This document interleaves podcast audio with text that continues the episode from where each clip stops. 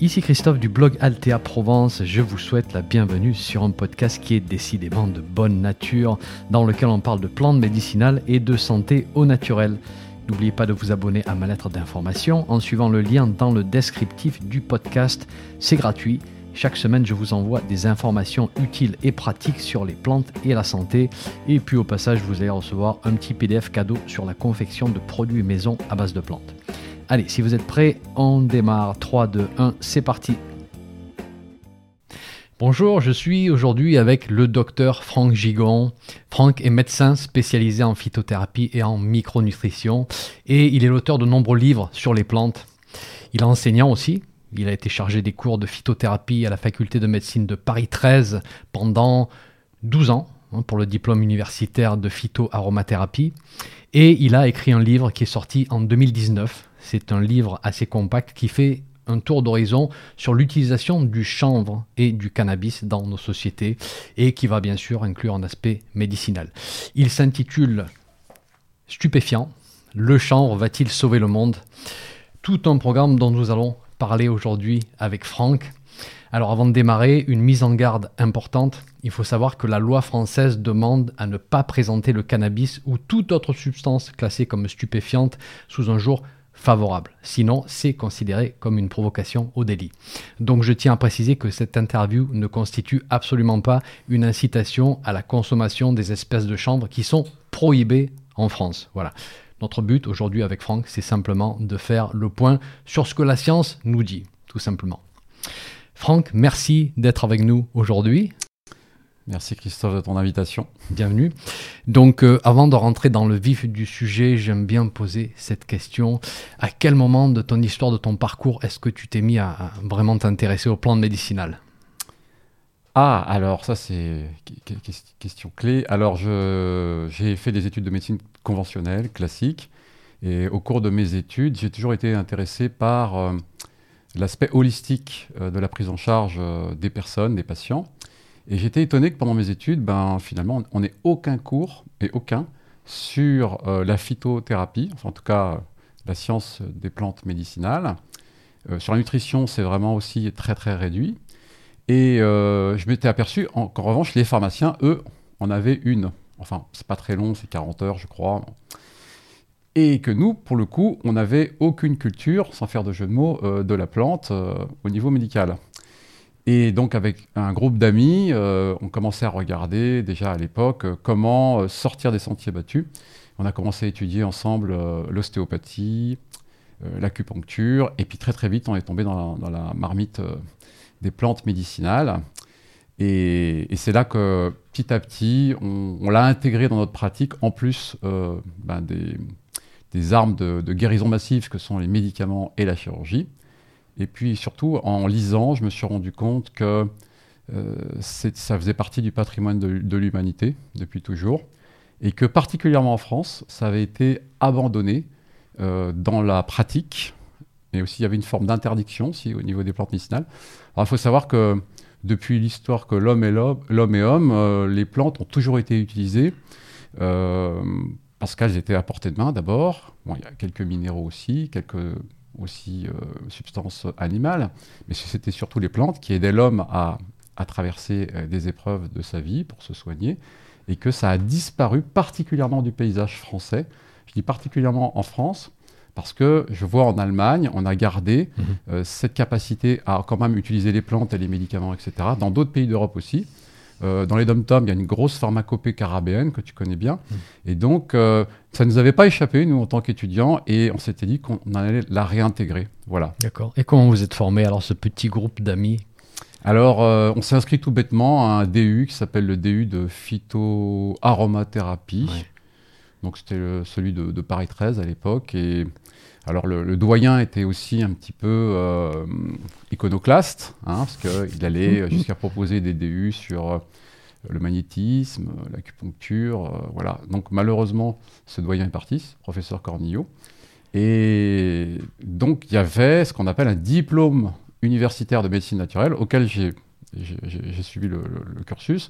Et puis surtout, très très vite, la, directrice de l'enseignement, qui est, qui est, à qui je rends hommage, qui s'appelle docteur euh, Bérangère, Arnal, de Bordeaux, gynécologue de sa spécialité, qui m'a dit Je te mets le pied à l'étrier, tu vas tout de suite faire des cours. Donc, du coup, je me suis retrouvé dans la fête accomplie. Je me suis mis à, travailler des cours et j'ai commencé à, alors que j'étais encore étudiant, à essayer d'enseigner la phytoaromathérapie. C'est comme ça que voilà, bah, je me suis tombé amoureux de cette discipline qui est fantastique. D'accord. Et dans ta pratique médicale, tu as tout de suite intégré les plantes Oui.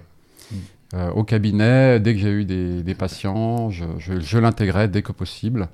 Alors, euh, on fait toujours, vous savez, euh, le diagnostic, et mmh. puis ensuite, ben, on essaye de, de, trouver des solutions. Et moi, j'ai essayé de mettre en avant, en première intention, les plantes médicinales autant que, que je pouvais. Alors aussi avec une petite épée de Damoclès au-dessus de la tête, parce que conventionnellement, nous ne sommes habilités qu'à utiliser que les médicaments du Vidal, hein, la Bible mhm. rouge des médecins sur ce qui trône sur le bureau. Enfin, maintenant, c'est des disquettes, ça n'a rien à voir. Même plus les disquettes, non, c'est des téléchargements. Euh, et donc, on était euh, un peu hors des clous quand même, il faut le reconnaître. Bon, on l'est toujours, euh, puisque même au niveau de ce qu'on appelle la RCP, la, la responsabilité civile professionnelle qu'on prend pour se protéger de nos actes de la vie de tous les jours, eh bien, les, les assurances n'incluent pas la phytothérapie. Donc, je dis toujours en rigolant euh, si je, conseille une tisane euh, de camomille à un patient et qu'il en, euh, et qu'il en meurt quelques heures après, eh ben, je peux être poursuivi parce que je, n'ai pas à proposer des plantes, sauf celles qui sont intégrées dans les médicaments de, la pharmacopée validée par nos institutions. Bon, il n'y a, pas de risque puisqu'on connaît le, évidemment les, les, effets des plantes quand on les a étudiées et qu'on fait attention, mais disons que on se met un petit peu quand même en, en porte-à-faux, il faut le reconnaître, en tant que médecin. Et euh, il faut, voilà, c'est plus des prescriptions, c'est du conseil. Voilà, c'est du conseil avisé avec des règles de mode de vie mhm. qu'on essaye d'apporter. Ouais, j'ai l'impression que toute la filière aujourd'hui est un petit peu en porte-à-faux et qu'on attend avec impatience des modifications de, de, nos lois très restrictives. Espérons que ça arrive un jour. Particulièrement en ce moment. Ouais, mm. absolument. Mm. Euh, dis-moi, Franck, on va parler chambre et cannabis. Euh, ça pourrait choquer certains quand médecin s'intéresse à une substance qui est mm. classée comme stupéfiant. À mm. quel moment le cannabis débarque dans, dans, tes recherches? Euh, alors, c'est une question intéressante. Euh, c'est relativement récent parce que c'est une plante que je connaissais finalement pas, très, pas si bien que ça. C'est en allant à, à Genève et euh, sur une ville qui, qui, est au bord du lac qui s'appelle Lausanne.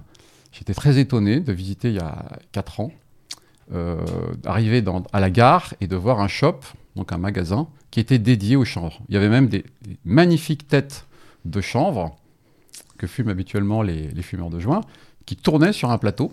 J'étais attiré par ça. Il y avait euh, du miel au chanvre. On commençait à parler du CBD, mais on va reparler après. Euh, il y avait des, enfin, différents modules. Il y avait du E liquide à base de CBD.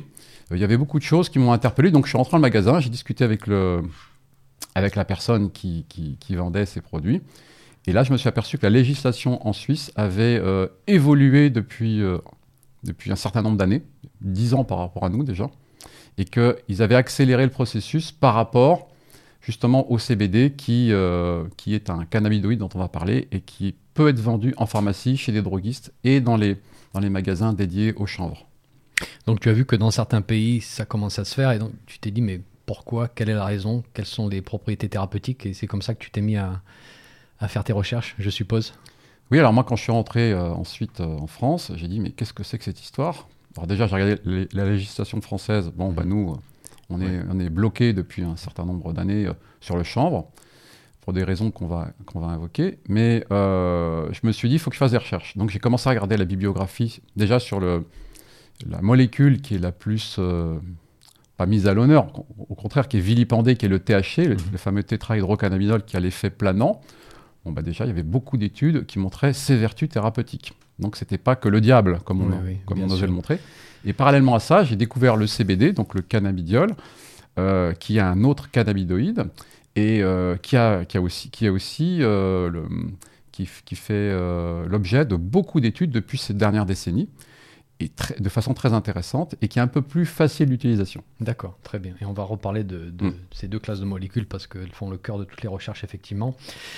Euh, on ne va pas rentrer dans, dans la partie botanique, parce qu'il y a des espèces, des sous-espèces, il y a les sativa, il y a les indica indica, indica afghanica, enfin il y a toute une science autour de, de tout ça, mais juste dans ton livre, tu parles du bon soldat et du mauvais garçon. Est-ce que tu pourrais nous dire ce que tu entends par là? Oui, euh, j'ai fait une, une, simplification, mais c'est pour dire qu'en gros, euh, le, chanvre et le cannabis, c'est la même plante, comme tu l'as dit. Euh, euh, avec euh, la domestication, euh, le croisement, on a réussi à faire des cultivars qui nous permettaient d'accéder à des, propriétés qui nous intéressaient le plus. Alors, en gros, on a, au fil du temps, fait sortir une plante qui s'appelle le chanvre industriel, qui est dédiée à la production de graines, de fibres, de cellulose, avec plein de déclinaisons dont on peut reparler tout à l'heure. Et puis euh, en Amérique du Sud, euh, plus exactement, enfin Amérique, euh, oui c'est ça, aux États-Unis et en Amérique, il y a une plante qui a commencé à sortir du lot par croisement pour ses effets sur le cerveau. C'est ce qu'on appelle une plante psychoactive. Mhm. Et, c'était la même plante, sauf qu'elle a fait aussi l'objet de, multiples croisements, sauf que l'effet qui intéressait le plus les humains à cette époque, c'était justement cet effet planant, de détente, etc. Elle s'est euh, surtout développée dans des milieux relativement pauvres. Euh, et c'est un peu comme l'alcool, quoi. C'était une, une, substance qui permettait de, se défouler et de se détendre. Euh, il faut rappeler aussi qu'en France, au, au, 18e et, 19e siècle, il y avait des clubs qui utilisaient le chanvre d'intellectuels pour pouvoir aussi expérimenter des états modifiés de conscience, etc. En tout cas, voilà, il y, y, a deux plantes. Oui. Euh, qu'on en appelle différemment, mais botaniquement c'est la même. Et même s'il y a des sous-espèces que tu as évoquées, ruderalis, euh, sativa, indica, globalement c'est la même plante. Elle se ressemble morphologiquement. Euh, bon, il y en a une qui est plus grande que l'autre, il y en a une qui a des plus grosses tiges, il y en a une qui a des plus grosses têtes, donc des fleurs. Mais tout ça, c'est pour des fonctions différentes. Donc, celle qui est estimée le mauvais garçon, c'est celle qui va donner des effets psychoactifs, plutôt négatifs, entre guillemets. Et celle qui sera à destination industrielle, euh, c'est plutôt celui qui a été reconnu comme le, gentil garçon, le bon garçon. Le gentil garçon, le champ industriel. Donc là, on a une définition par rapport à la loi, du moins la loi européenne, c'est euh, que la quantité totale de THC dans la plante soit inférieure à 0,3%. C'est très précis tout ça. Comme tu disais, certaines variétés ont été optimisées pour la production d'huile, pour la production de fibres. On parle beaucoup des protéines de chambre aujourd'hui, aussi bien nutrition que dans la pratique des, sportifs. On l'utilise pour faire du, des tissus, on l'utilise pour faire du matériau d'isolation. Donc c'est à la fois l'habit, la nourriture, le toit. Pourquoi? Enfin, le, rôle pour la société, ça m'a l'air énorme. Pourquoi on n'en parle pas plus aujourd'hui? C'est où que ça bloque? Comme tu l'as rappelé, depuis la nuit des temps, cette plante a accompagné l'homme. C'est-à-dire que même on pense que euh, peut-être même que Christophe Colomb n'aurait pas découvert euh, les Amériques si euh, eh ben, on n'avait pas eu des, voiles, des étoupes. enfin, tous ces bateaux étaient bardés de, de, chanvre de partout. Quoi. Les habits étaient essentiellement en chanvre. Enfin, le chanvre accompagnait l'homme depuis la nuit des temps. Et la question que tu, que tu me poses, c'est pourquoi d'un seul coup on a abandonné cette plante finalement? Eh bien, ça part des États-Unis, encore une fois. Toujours eux. Toujours eux. Et, donc, on va revenir à eux après.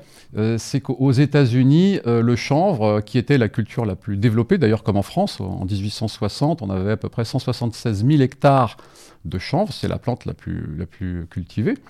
Maintenant, on en a 10 fois moins encore à, l'heure actuelle, mais ça commence à, remonter.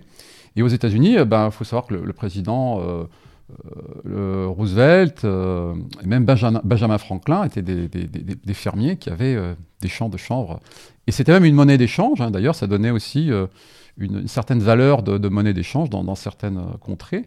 Et en tout cas, ce qui s'est passé, c'est que euh, cette plante est rentrée en compétition avec le coton et avec aussi un industriel qui s'appelle Dupont de Nemours, qui avait sorti une, fibre imputrescible et qui était un peu plus élastique et qui était moins lourde quand elle était mouillée, etc., qu'on appelle le nylon. Le nylon.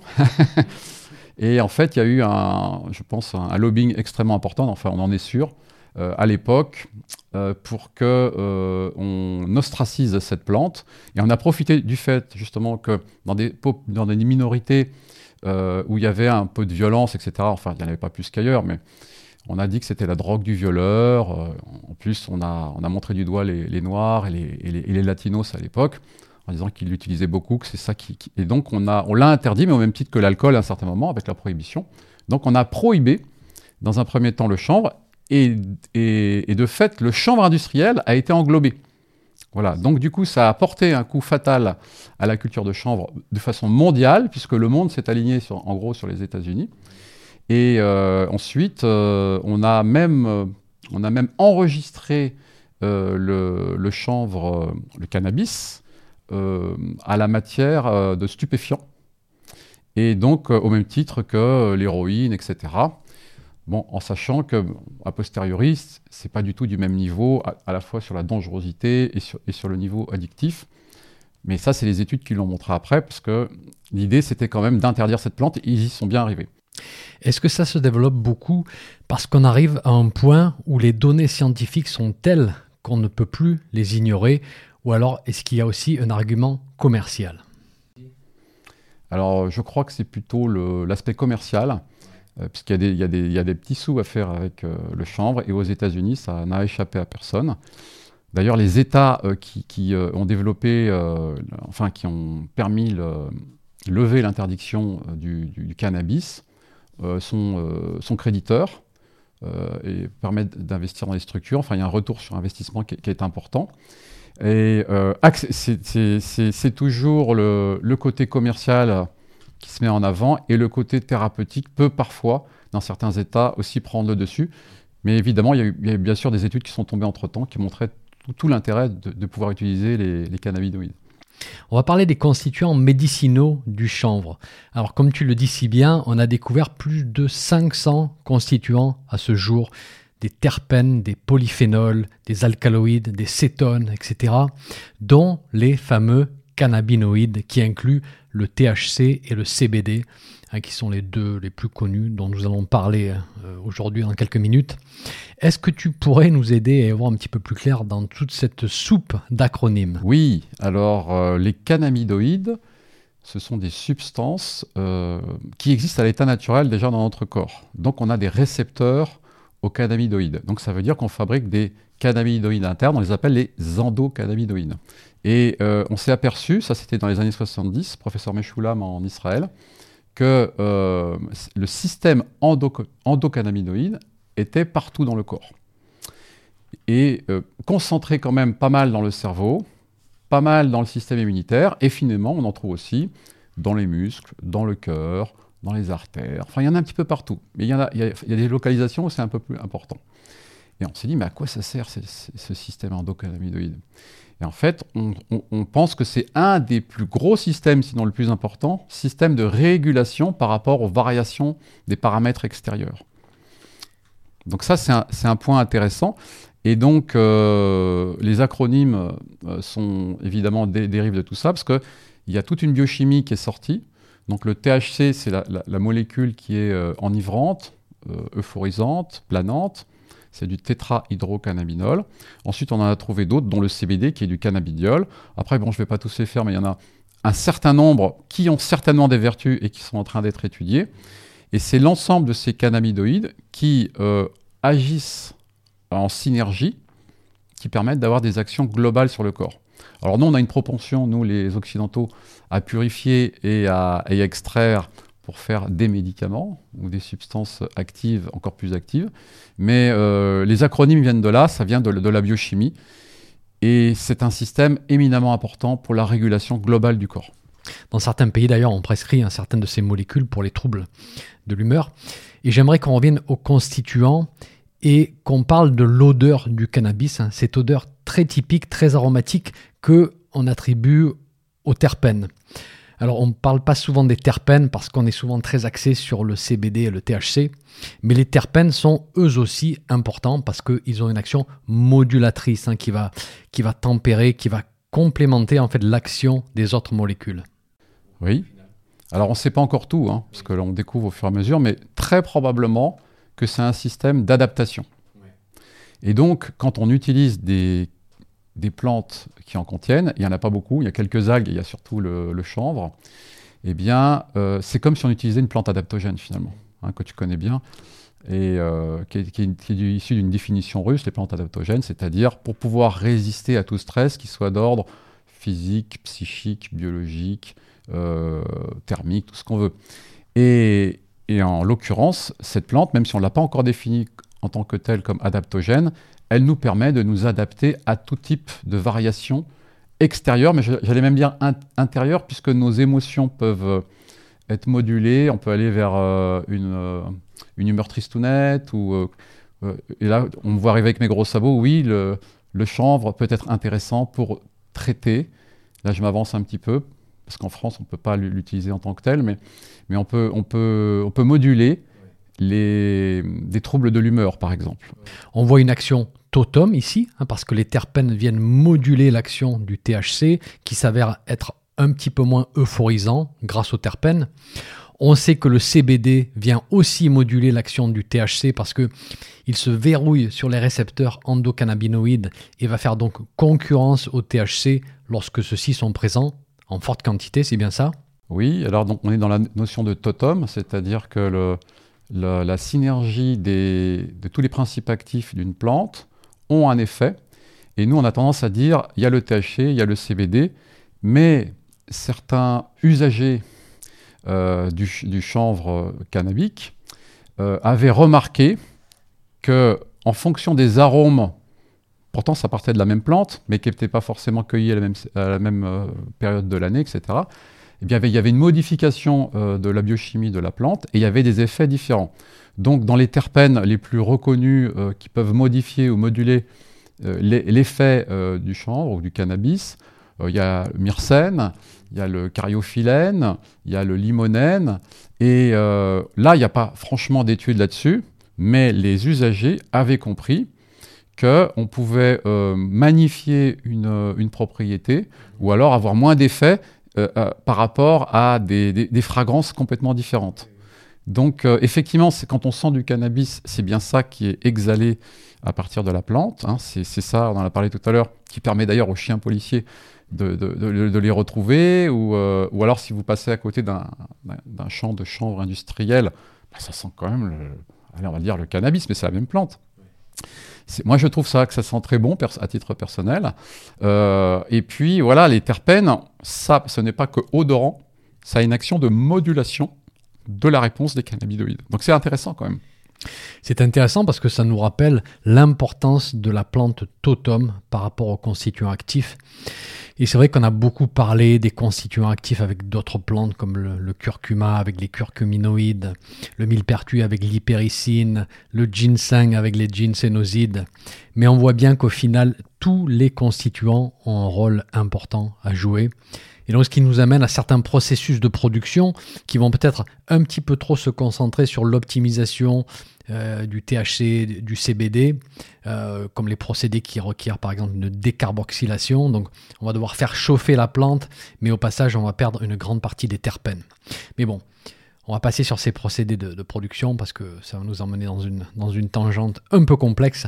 Revenons au CBD cannabidiol, c'est le composant qui suscite le plus de discussions en ce moment. Et on commence à trouver des produits dans le commerce euh, qu'on appelle les huiles de CBD. Alors, il faut qu'il soit produit à partir d'une plante qui contient moins de 0,3% de THC. Voilà, pour que ce soit permis au niveau européen. Est-ce qu'on a une garantie lorsqu'on achète ces produits, les huiles CBD par exemple, qu'il y a une teneur précise en CBD et une teneur minimale en THC Ou alors, est-ce qu'on peut avoir des surprises justement en fonction du produit? Alors, tu as évoqué euh, des, solutions huileuses, il y a aussi des solutions avec des extraits alcooliques. Euh, l'idée, c'est d'utiliser le CBD plutôt sous la langue, en sublingual, puisque la, voie euh, digestive détruit normalement à 80% le CBD. Donc, c'est un, peu dommage. Donc, nous, on recommande en utilisation, enfin, on recommande dans d'autres pays. En France, on, est encore, on marche un petit peu sur des œufs.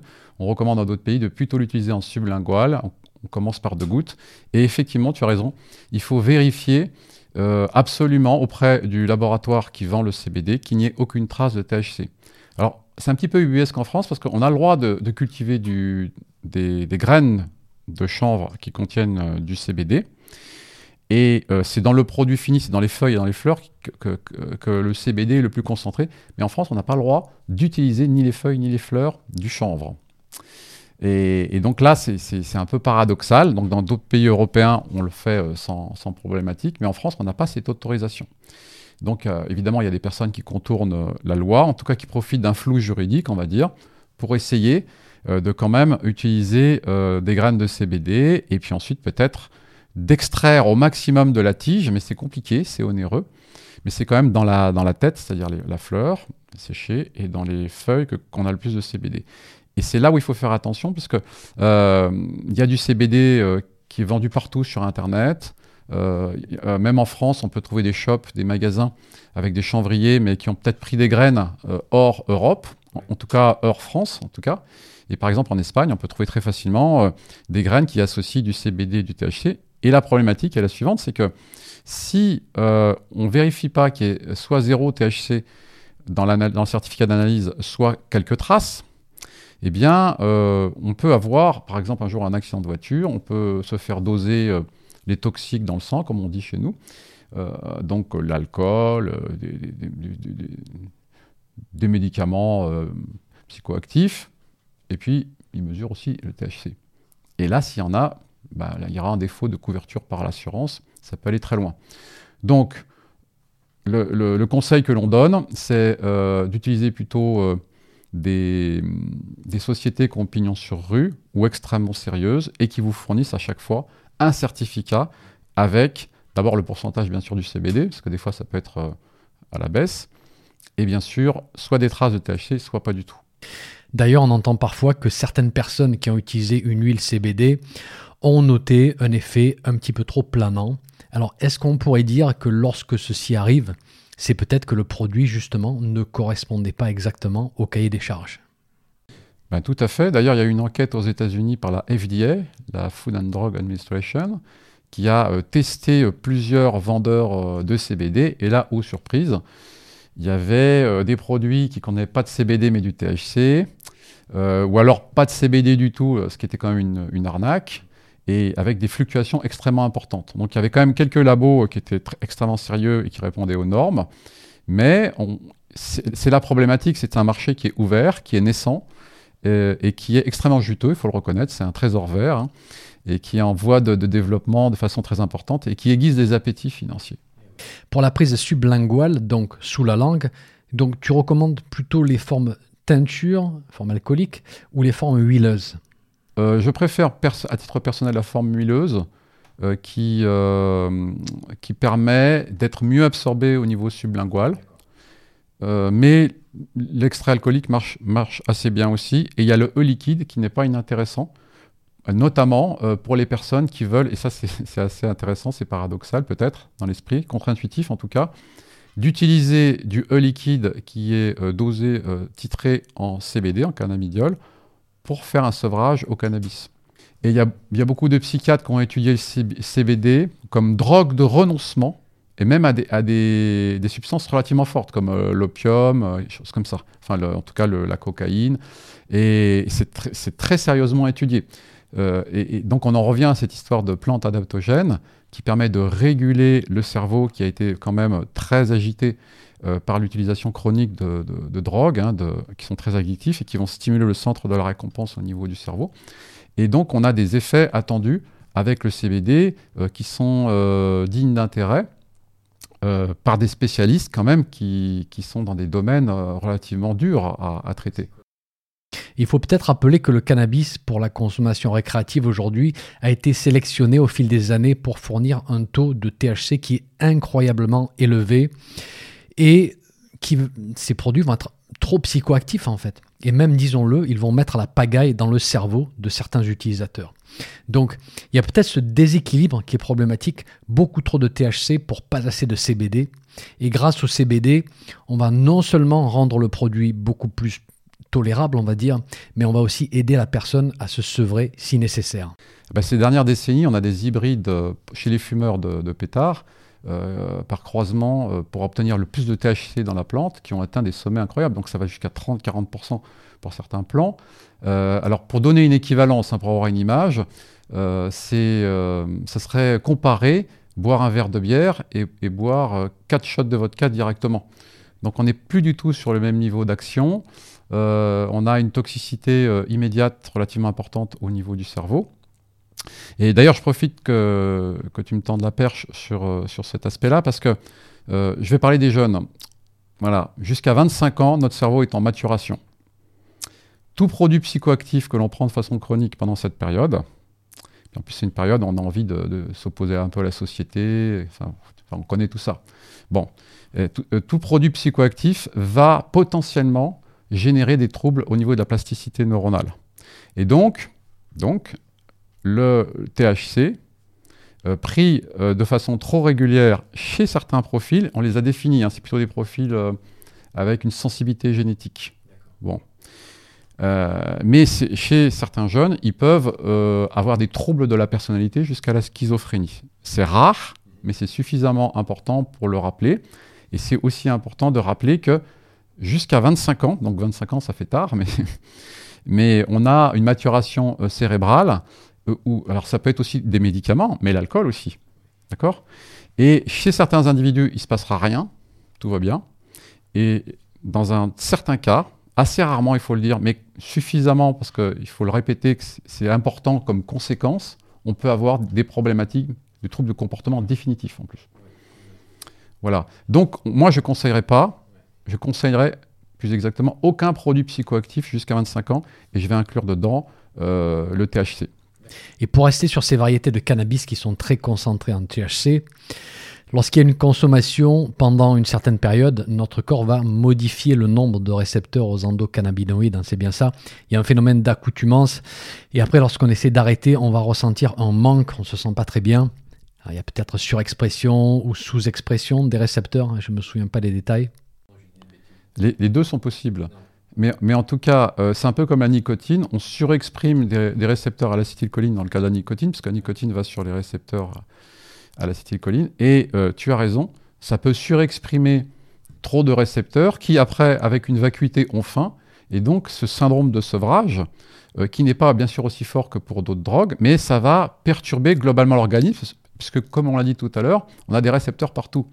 Donc, on aura des symptômes divers et variés. Mais euh, c'est vrai que à partir de 3 joints par jour, on est considéré comme un consommateur chronique. Et là, on peut aussi voir apparaître des syndromes euh, qu'on appelle des syndromes dits amotivationnels, c'est-à-dire que ça coupe la motivation. Donc pour un jeune, déjà pour se concentrer, c'est déjà pas facile avec les écrans. Euh, si en plus ça le la, de la, société, il est plus en phase. Alors c'est sûr, il va être cool, hein, il va être dans son canapé, il va plutôt sourire, il va être euh, sympa, mais euh, il n'aura pas de, il aura plus la niaque, il n'aura plus euh, de, comment dirais-je, de capacité à se reprendre pour prendre des initiatives. Et ça, on, le voit relativement pas mal chez les fumeurs de, de cannabis de façon chronique. Alors en tant que tel, elle a été étudiée, cette, le cannabis, pour la dangerosité et l'addiction. C'est beaucoup moins addictif et beaucoup moins dangereux que l'alcool et les cigarettes, qui sont quand même des drogues licites d'État, il hein, faut le rappeler. Mais il y a quand même une possibilité chez les jeunes d'une forme de toxicité, alors sur le, sur le long terme, le moyen terme, et surtout en phase aiguë, parce qu'on a quand même des, parfois des petites bouffées délirantes ou des, des schizophrénies qui peuvent, qui peuvent apparaître. Donc ça, c'est rare, mais il faut le signaler. Mis à part les dommages permanents comme ces états de schizophrénie que tu nous as décrits, pour un sevrage d'une consommation de cannabis qui a peut-être duré pendant plusieurs semaines pour une raison ou une autre, donc tu confirmes que les huiles CBD peuvent aider au processus de sevrage Oui, sous contrôle médical. Sous contrôle médical. Oui, sous contrôle médical, comme drogue de renoncement, ça permet euh, d'aller beaucoup plus progressivement et un peu plus rapidement, il faut le reconnaître aussi, vers le, sevrage complet. Donc c'est à l'étude. Il y a beaucoup d'études qui convergent pour dire qu'on est sur le bon chemin et sans effet secondaire. C'est quand même ça qui est intéressant. Pour rester avec le CBD, dans quelle situation recommanderais-tu cette molécule? Euh, Quelles sont les, conditions qui peuvent en bénéficier? Alors dans le bien-être, euh, on a d'excellents résultats. On m'a rapporté d'excellents résultats. Euh, moi, je conseille, hein, à titre personnel, je conseille des personnes que je cible, que je sélectionne, que je connais parfaitement. On m'a rapporté d'excellents résultats pour les troubles du sommeil.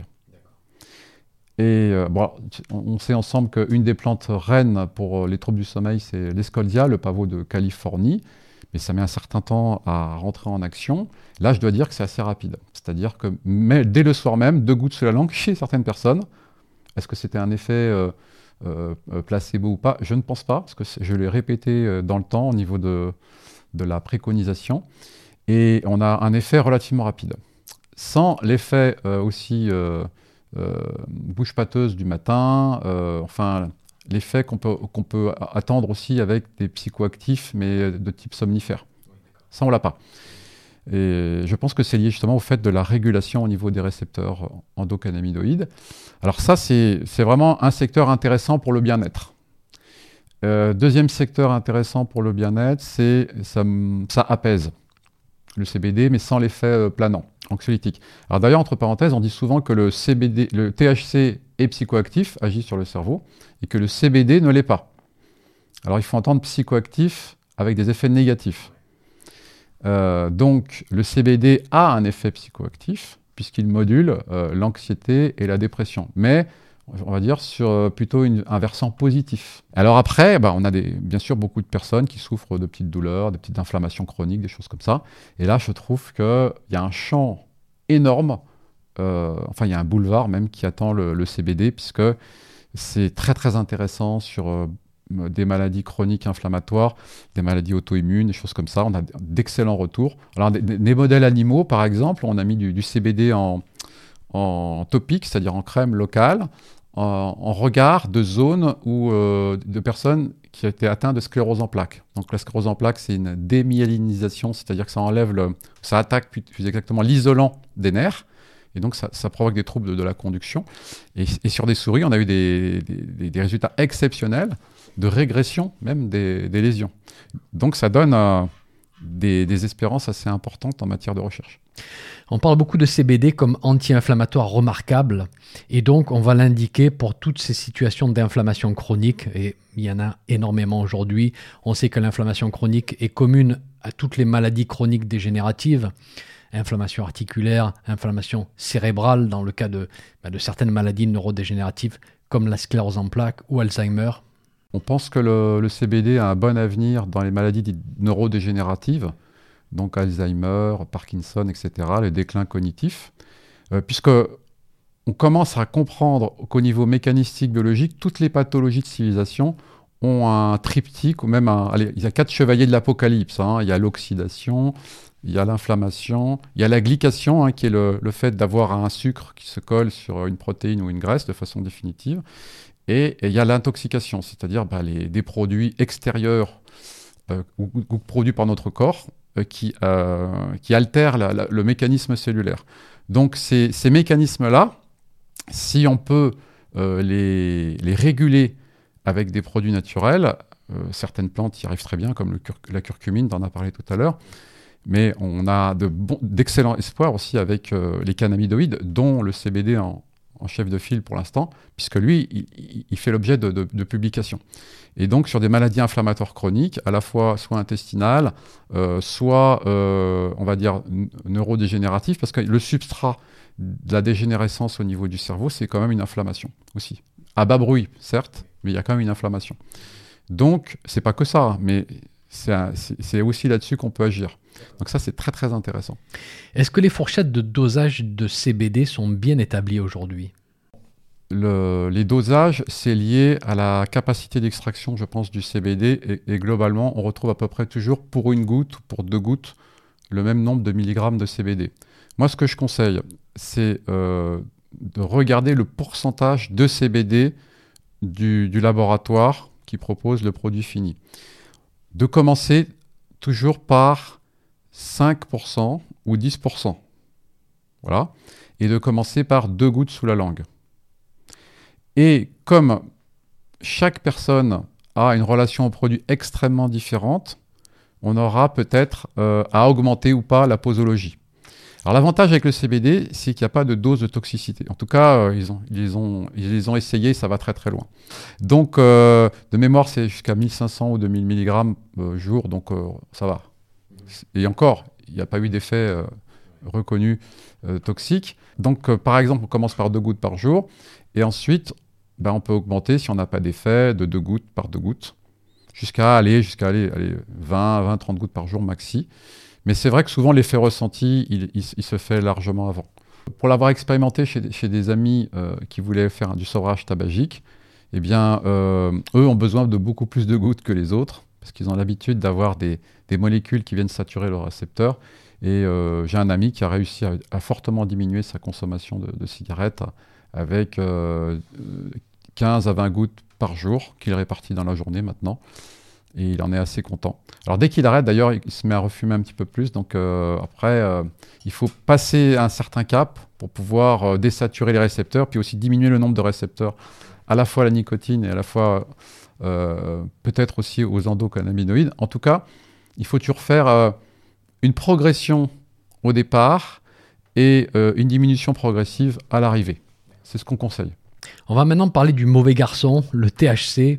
Et je rappelle que tout produit fabriqué à partir de plantes qui contiennent plus de 0,3% de THC sont considérés comme stupéfiants et donc strictement interdits en France. Donc bon, là encore, notre but n'est absolument pas d'inciter à la consommation. En tout cas, force est de constater que dans les études, le THC démontre un pouvoir fortement thérapeutique. Et ces deux-là, THC et CBD, offrent probablement un effet de synergie. Est-ce qu'on connaît aujourd'hui le ratio parfait entre THC et CBD pour une utilisation thérapeutique? Si on prend un médicament comme le Sativex par exemple, on a un ratio de 1 à 1, c'est-à-dire qu'on a autant de CBD que de THC. C'est vrai que des rapports de 1 pour 1, c'est pas mal, d'après le, retour des, des, patients. Euh, alors, il faut savoir que le, le, Sativex, il est proposé quand même dans des indications extrêmement précises avec euh, des autorisations euh, temporaires d'utilisation, les ATU, que c'est compliqué en France, que le produit a fait l'objet de, restrictions d'utilisation parce qu'il coûte cher et qu'il y a eu un désaccord entre les organismes et le, laboratoire qui le, qui le, faisait. Ça coûte quand même 400 euros le flacon. Mais je trouve que il est cohérent puisque d'abord il y a quand même une bonne partie du totem de la plante et effectivement ça respecte ce ratio de 1 pour 1. Donc c'est peut-être un des produits les plus cohérents pharmaceutiques de mon point de vue euh, qui, est, à disposition des médecins, même si c'est extrêmement compliqué, il faut renouveler l'ordonnance. Dans d'autres pays, c'est assez bien utilisé. Et les indications sont extrêmement restreintes aussi. Pour l'instant, on n'a pas d'idée euh, précise, on est en pleine recherche, je l'avoue très honnêtement. Euh, ce qui est sûr, c'est qu'on a repéré que pour. Euh, parce qu'on utilise aussi le, THC et le CBD euh, pour traiter certains cancers. On s'est aperçu que l'association CBD-THC était très intéressante pour certaines formes de cancer, pour certaines cellules cancéreuses. Donc c'est des, des, études pardon, qui sont faites à la fois in vitro et in vivo et qui sont très prometteuses par rapport à certains cancers comme des glioblastomes, des choses comme ça, qui sont des cancers du cerveau. Euh, et puis aussi sur leur diffusion métastatique, euh, parce qu'il y aurait des réductions très importantes euh, par l'action du CBD et aussi l'action du THC. Donc c'est très très prometteur. Oui, les deux ont une action pro-apoptose, c'est-à-dire qu'ils forcent la cellule cancéreuse à s'autodétruire. Les deux ont une action anti-angiogénèse, c'est-à-dire qu'ils empêchent la tumeur de développer de nouveaux vaisseaux sanguins pour obtenir des nutriments. Donc, il semble judicieux en fait de, les combiner tous les deux. Tout l'intérêt, ça va être de savoir euh, quelle est la proportion euh, des deux et il n'y a pas un cancer, mais des cancers. Donc ça va être étudié par euh, type de, typologie cellulaire, je dirais. On va se placer dans un futur totalement hypothétique. Imaginons que le cannabis totum, avec du CBD et du THC, puisse un jour être prescrit et utilisé pour différents problèmes. Quelles seraient les situations pour lesquelles tu te verrais prescrire ces formes? Bah, Ce qui vient directement à l'esprit, parce que j'ai des exemples autour de moi, d'enfants qui, font des épilepsies à, répétition. Euh, et les traitements antiépileptiques sont de synthèse, de molécules de synthèse, sont relativement lourds au niveau des effets secondaires. Et on a d'excellents résultats euh, de, retour d'autres pays par rapport euh, à l'utilisation du CBD particulièrement. Donc je pense que déjà là, on ferait un progrès énorme si, si on avançait sur ce sujet, notamment en France. Aux États-Unis, dans différents États. Il y a, des personnes qui, l'ont utilisé pour des enfants qui faisaient jusqu'à euh, je sais pas, 80 crises par jour. et qui du jour au lendemain, soit l'enfant n'en faisait plus, soit il n'en faisait plus qu'une ou trois ou quatre. Donc, c'est pas tous les enfants, on est bien d'accord, mais il y a des résultats extraordinaires, inespérés, qu'on n'avait jamais vus avec aucune molécule de synthèse. Donc déjà, je pense que c'est une révolution dans le monde de la neurologie, de mon point de vue, qui, est partagé par beaucoup de, médecins. Après, je crois que le CBD et le THC sont promis un bel avenir, évidemment sous contrôle médical, euh, pour, le traitement de la douleur chronique et de l'inflammation chronique. Ça, ça me paraît euh, énorme, d'autant plus que on a des, psychoactifs euh, légaux qui font des ravages, notamment aux États-Unis, des dérivés morphiniques. Hein. Je crois qu'il y a eu 500 000 morts aux États-Unis avec l'oxycodine. bon, là, pour le coup, c'est des, drogues avalisées et, officielles, mais là, il y, a un véritable danger avec, ces systèmes-là, parce qu'il y a des effets secondaires importants. Et euh, il semblerait, enfin c'est quasiment sûr, qu'avec l'utilisation du CBD ou du THC, on n'ait pas ces problématiques d'addiction. THC un petit peu, mais vraiment c'est tout à fait gérable sous contrôle médical. Et, là, on va avoir euh, des, des champs d'action très très intéressants. Parlons des risques de dépendance des produits qui contiennent du THC dépendance physique, dépendance psychique. Alors commençons par les produits purement à base de CBD, et là je pense que la réponse va être très rapide. Et puis ensuite parlons des produits contenant du THC. Quelle est ta vue sur le sujet? L'état des connaissances actuelles scientifiques nous, nous, nous, fait dire que le CBD ne pose pas de problématique d'addiction. Voilà. Et ni de toxicité particulière, entre parenthèses. Donc ça, c'est très, très euh, en faveur de son utilisation. C'est d'ailleurs euh, pour ça que l'Europe vient de, retoquer euh, une décision française qui était d'interdire le CBD, euh, en tout cas en Europe. Et l'Europe lui a dit non, non, non, non. Le CBD, en l'état actuel des connaissances, est justement sans effet addictif et ne présente pas de toxicité, donc on ne peut pas l'assimiler au THC. Donc ça a fait évidemment les choux gras en France parce que ceux qui voulaient vendre du CBD où je précise, il n'est ni autorisé ni interdit, il y a un flou juridique. Hein. le THC, oui, il est interdit. Hein. Il est illégal, il est considéré comme un stupéfiant. Mais le CBD est euh, considéré par certaines euh, institutions euh, administratives comme un cannabinoïde, et à ce titre, il serait comme le THC. Et l'Europe a dit, mais non, non, non, on n'est pas d'accord avec vous. Donc, s'il y a jurisprudence en France, ça pourra permettre d'utiliser le CBD. Et donc le CBD, pour te répondre, ne présente pas d'addiction euh, d'après les études, ni de toxicité, euh, en tout cas rapportée. Alors les produits contenant du THC, il y a le rapport ROC qui date des années 90, euh, puis il y en a eu d'autres études depuis, qui montrent que finalement, si on le compare à, nos deux drogues licites d'État dont je parlais tout à l'heure, l'alcool et, le tabac, eh bien, déjà sur le plan addictif, on est largement, largement au-dessous. Même si, encore une fois, quand des adolescents ou des adolescents, je ne sais pas comment il faut les appeler, les adolescents, euh, l'utilisent dans la période euh, jusqu'à 25 ans, ils peuvent être soumis à euh, une forme de chronicité parce que c'est un produit qui, met tellement à l'aise que ça, ça nous permet de nous débarrasser de nos problèmes de la vie de tous les jours. Donc ça, ils ont, ils ont envie de garder cette, cette, cet effet-là. Mais en dehors de cela, il n'y a, a, pas de problématique avec euh, le CBD, mais le THC, oui, le THC peut avoir un effet, euh, on va dire, potentiellement toxique pendant les premières 25 années de vie par cet effet sur la plasticité neuronale. Ça, c'est sûr. Dans les pays où on voit des personnes qui prennent du cannabis médicinal pour des conditions longues, euh, par exemple pour la gestion de la douleur, est-ce qu'on voit une dépendance physique avec parfois une grande difficulté à se sevrer par la suite? Euh, c'est extrêmement rare en fait. En général, les pays où ça se fait, il y a des cliniques qui sont d'ailleurs des cliniques de, cannabis. Hein. Ça existe aux États-Unis, par exemple. Sous contrôle médical, il n'y a, a, quasiment pas de, toxicomanie. Il y a parfois un petit sevrage à faire pour accompagner la personne. C'est comme je disais tout à l'heure, on y va doucement et on, baisse doucement. Euh, puisqu'il faut euh, habituer nos récepteurs et puis il faut les déshabituer aussi pour que nous, on fabrique nos endocannabinoïdes de façon interne et qu'ils reprennent le dessus.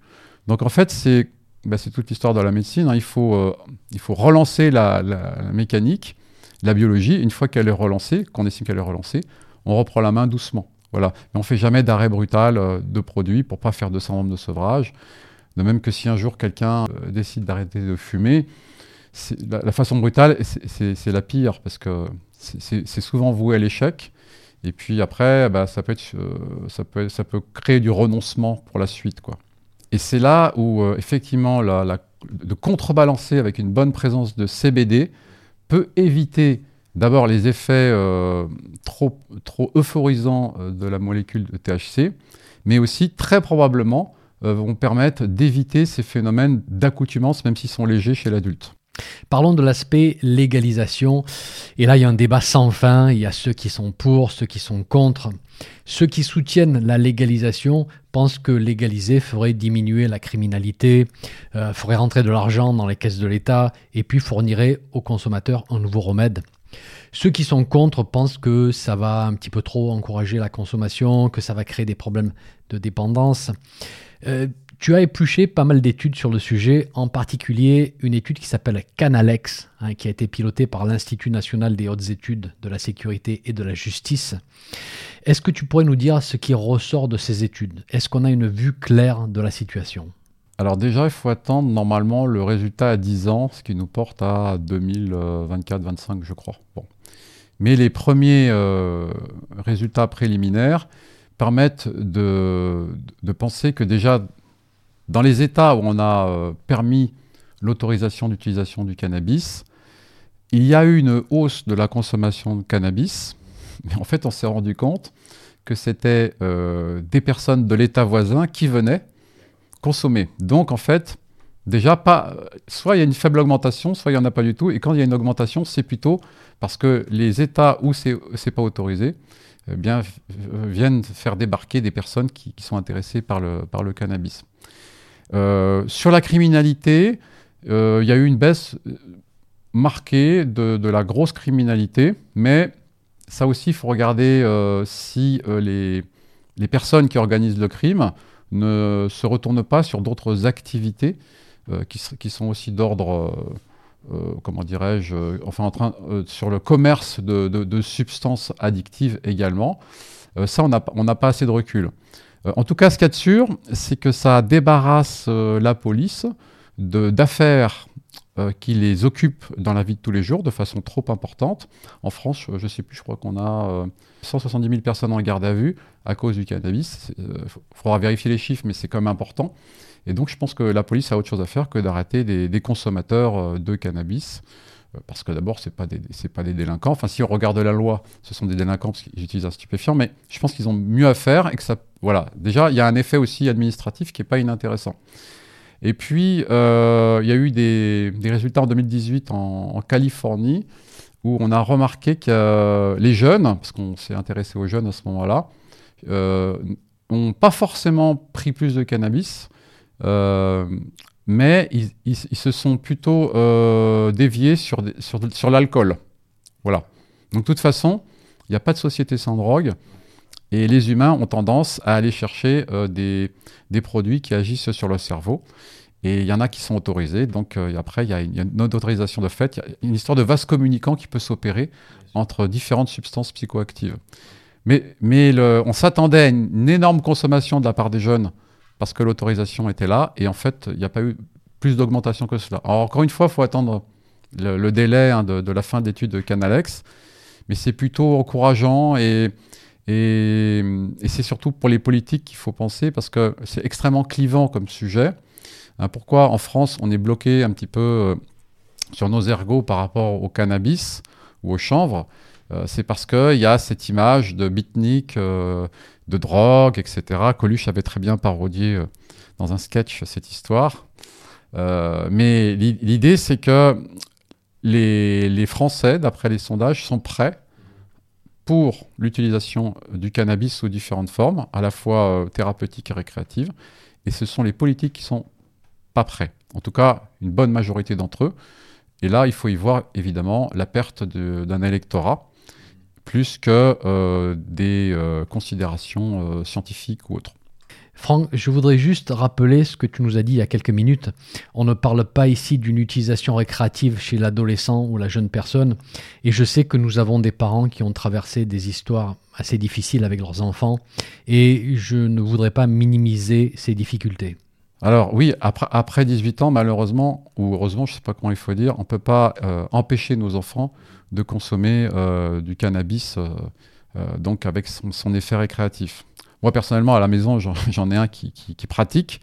Pourtant, il connaît bien ce que je lui raconte, etc. Mais malheureusement, bon, bah, il est maintenant dans une consommation chronique. Bon, on le surveille, on fait attention. Et c'est vrai qu'il y a eu d'autres parents, tu as bien fait de, le souligner, qui ont eu des, plus de problèmes avec leurs enfants, peut-être parfois jusqu'à des troubles du comportement. Donc, donc c'est compliqué.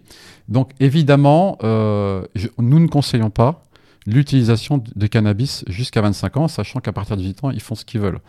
Euh, mais après, l'interdiction, ça marche pas toujours. Donc, euh, le conseil qu'on peut leur apporter, c'est de faire extrêmement attention à la qualité du produit, puisque comme tu l'as rappelé tout à l'heure, on peut avoir des différences extrêmement importantes de, de de THC, par juin. D'ailleurs, j'ai mis un tableau dans le livre qui, montre cette variation extrême, ce qui est complètement dingue, et que ça peut évidemment euh, modifier euh, donc le, comportement des enfants, euh, soit de façon aiguë, soit de façon chronique. Mais globalement, c'est vrai que l'alcool n'est pas bon avant 25 ans. allez, on va dire avant 18 ans, parce qu'après 18 ans, encore une fois, il nous échappe. Euh, les, médicaments qui agissent sur le cerveau, c'est pas très bon non plus, euh, sauf sous contrôle médical. Et puis évidemment, euh, le, THC n'est pas à conseiller. Moi, je ne le conseille pas, hein. même si j'ai un enfant qui le fait. Il a plus de 18 ans, malheureusement, il m'échappe. Je, je, lui dis qu'il faudrait qu'il arrête et il est, bon, il est parti pour arrêter, mais il faut qu'il expérimente aussi. Donc, je lui laisse faire son chemin par rapport à ça. Pour terminer, basé sur les positions prises dans certains pays comme les États-Unis ou certains autres pays européens, et basé sur ce que tu entends au niveau de notre gouvernement, y a-t-il espoir que le cannabis, la forme totum, soit un jour légalisé en France et encadré comme substance médicinale? On a bon espoir parce que déjà il y a des associations de consommation de, de cannabis. C'était des personnes qui étaient plutôt des associations de patients qui voulaient mettre en avant les vertus du, THC, euh, ont permis de, mettre au point et s'est lancé une, étude sur les utilisateurs pour voir les effets sur des pathologies particulières. Donc c'est des personnes qui ont soit des cancers euh, avancés, soit des épilepsies avancées, euh, soit des scléroses en plaques avancées, des choses comme ça. C'est pas tout le monde. Mais en tout cas, il y a une expérimentation qui, a eu le, mérite d'être lancée en France. Ça, c'est le premier point. Deuxième point, l'Europe, comme je disais tout à l'heure, a retoqué la, le comportement de la France par rapport au CBD en disant non, le CBD, c'est une molécule euh, qui euh, n'est pas addictive et qui ne présente pas de danger. Donc peut-être que la France va s'aligner de ce point de vue-là. Après, il y a la mentalité des Français qui a évolué, pas les politiques, hein, mais des Français qui se disent on est prêt à utiliser euh, cette plante, à la fois à viser déjà au niveau thérapeutique, s'il vous plaît, donnez-nous accès à cette plante, et, le récréatif, ça serait pas mal aussi, au même titre que euh, se faire plaisir avec un peu d'alcool de temps en temps, etc. Et d'ailleurs, ça serait bien qu'on le fasse, puisque euh, on contrôlerait la filière, on connaîtrait euh, le pourcentage de, principes actifs, évidemment les produits toxiques potentiellement associés, puisque quand vous savez que c'est fait dans l'illégalité, bien, il peut y avoir des, choses qui sont plus ou moins coupées avec d'autres produits plus ou moins irritant ou toxique. Donc on aurait une traçabilité, on aurait, et pourquoi pas passer par le pharmacien, ce serait, ce serait une, possibilité. Et puis peut-être aussi euh, dans certaines euh, échoppes euh, avec, un, avec un degré de THC ou de CBD acceptable pour le bien-être. Voilà, pas forcément pour la santé, mais pour le bien-être. Et là, je pense qu'on a, on a un avenir peut-être qui s'annonce radieux par rapport à cela. Mais je, je, je, il faut, il faut dire que la France, c'est le pays qui a le plus de crispation en Europe par rapport à ça. Ok Franck, eh ben, c'est bien noté. On va en tout cas suivre tous ces développements avec beaucoup d'intérêt. En tout cas, je te remercie vraiment pour le temps que tu nous as consacré aujourd'hui. Merci de ton invitation. Et je vous rappelle que si vous voulez un résumé de tout ce que cette plante peut faire, vous avez le livre de Franck, Stupéfiant, le chanvre va-t-il sauver le monde aux éditions de l'opportun? Merci d'avoir été avec nous aujourd'hui. À très bientôt. Un petit message avant de vous laisser. Si vous avez aimé ce podcast, merci de laisser une évaluation sur votre plateforme de podcast favorite. Ça permettra à d'autres personnes de découvrir mon podcast et d'en profiter. Un grand merci.